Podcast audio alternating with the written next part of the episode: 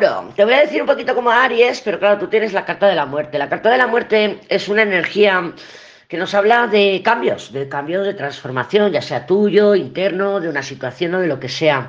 Aquí hay posibilidades de cambiar, pero ya no es un cambio de situación, no es decir, bueno, pues en vez de decir que sí, voy a decir que no, para cambiar las cosas, como ha dicho la lady. No, es más profundo, es un cambio que viene de la mano de otra persona, ¿no? Viene de la mano de una situación, de una persona que tú vas a decir, o te vas a decir a ti misma o a ti mismo, hostia, pues la situación está cambiando. Pero claro, si la otra persona cambia o si la situación se transforma, ¿qué pasa? Que tú también te tienes que transformar, tú también te tienes que cambiar, tú también tienes... O sea, es que yo estoy viendo esta semana que hay un miedo al éxito en general, o sea, hay un autosabotaje brutal porque realmente es como, what the fuck, puedo conseguir mis objetivos, hostia, hostia, ¿y si consigo mi objetivo ahora qué? Me da más miedo el éxito que el fracaso, porque claro, el fracaso significa mantenerme en el mismo, en el mismo sitio. Y si me mantengo en el mismo sitio, lo tengo todo controlado. Lo tengo todo bajo control. ¿Por qué? Porque lo conozco. Porque ya sé que si tiro por aquí, va a actuar así.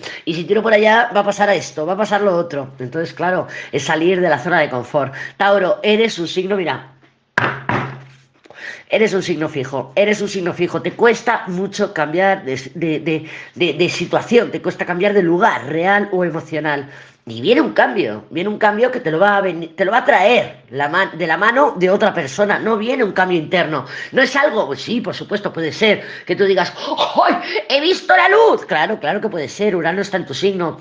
Pero yo lo veo aquí por las cartas que viene de la mano de otra persona. Pero tú te vas a decir argumentos como, no me lo creo, es más de lo mismo, yo no quiero cambiar, pero en el fondo es eso, o sea, en el fondo es un miedo a perder el control de lo conocido. O sea, quieres más de lo mismo, no te engañes.